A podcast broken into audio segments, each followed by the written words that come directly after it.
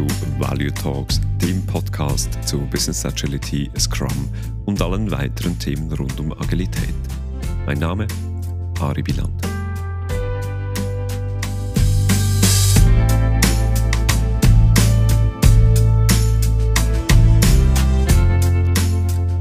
Diese Episode ist quasi eine Sondersendung aus aktuellem Anlass. Vor kurzem wurde bekannt, dass Capital One mehrere hundert Agile Coaches entlasten wird. Capital One ist die sechstgrößte Bank der USA mit total rund 50.000 Mitarbeitenden. Aufgrund der Größe des Unternehmens und der Anzahl betroffenen Personen wirft diese Nachricht einige Wellen in der Agile Community. In dieser Episode versuche ich mich in einer Einschätzung der Situation und was das für uns als agile Praktikerinnen bedeutet. Die Einschätzung erfolgt aus der Distanz und aufgrund persönlicher Recherche.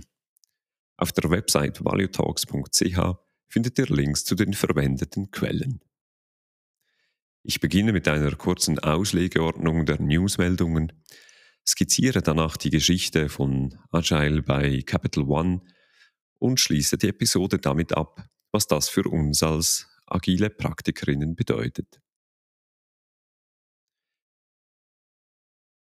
Meldungen zu Entlassungen bei Tech-Unternehmen waren in den letzten Wochen fast an der Tagesordnung. Alphabet entlässt tausende Mitarbeitende, unter anderem auch in Zürich, dem größten Standort außerhalb der USA. Zudem kürzt Alphabet das Engagement außerhalb des Kernunternehmensbereichs Google substanziell. Meta Facebook entlässt ebenfalls tausende Angestellte und kämpft mit Einbußen im Kerngeschäft der Werbung. Spotify entlässt 6% der Angestellten bzw. ca. 600 Personen.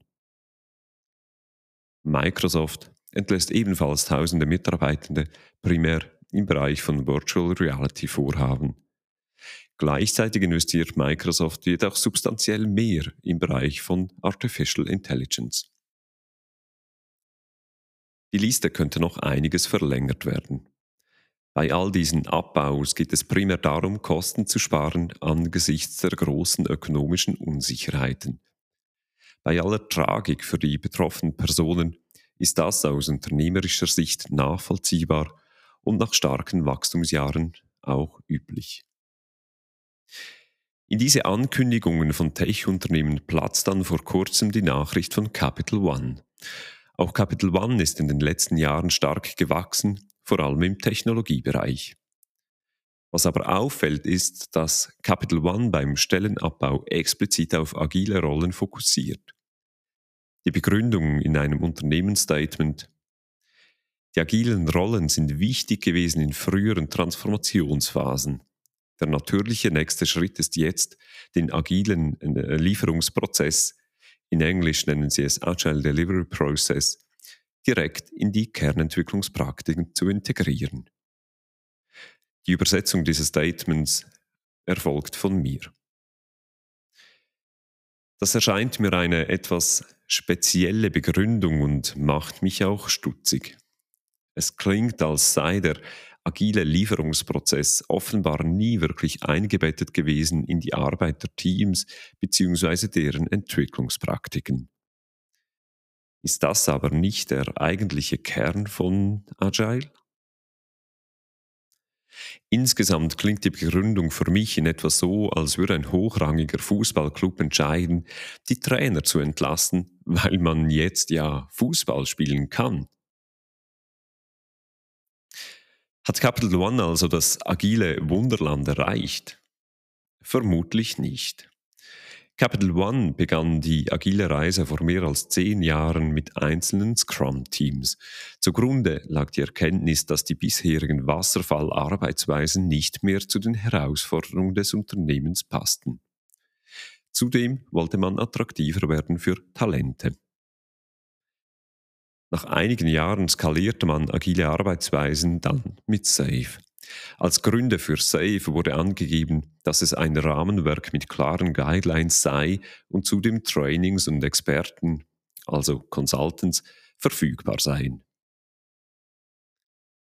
Und jetzt, mindestens 13 ARTS und 7 Solution Train Implementationen später werden also alle Solution Train Engineers, Release Train Engineers und Scrum Master offenbar entlassen bzw.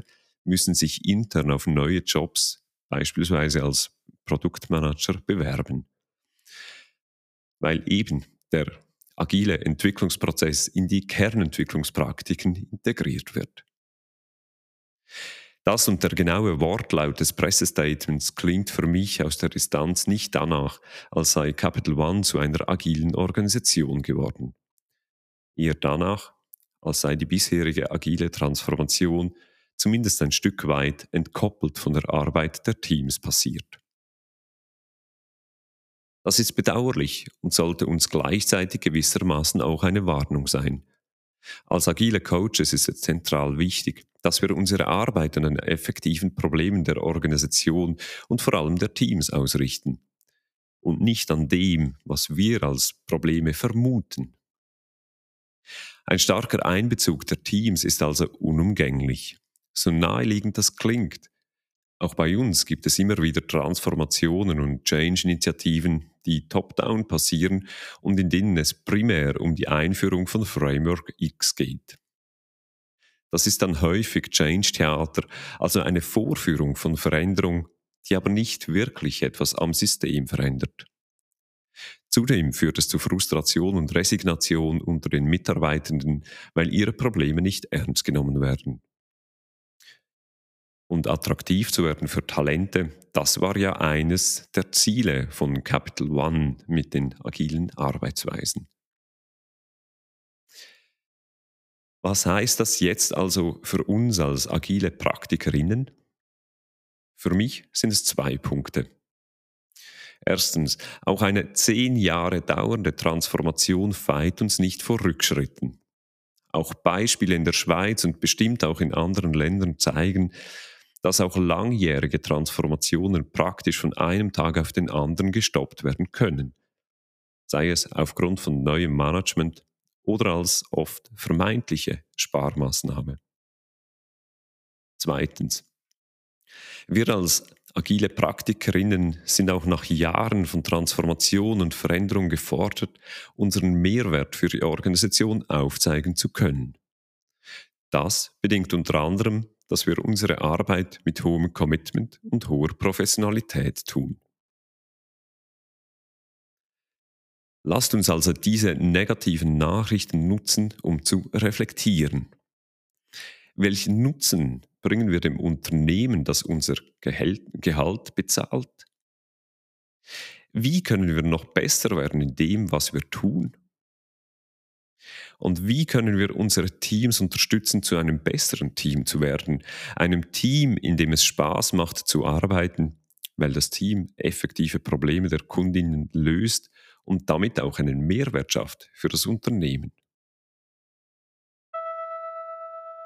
Auf der Website valuetalks.ch findet ihr Links zu dieser Episode Value Talks und den verwendeten Quellen. Zudem könnt ihr uns auf einen Kaffee einladen, was uns natürlich sehr freuen würde. Mein Name Ari Billand. Ciao, ciao.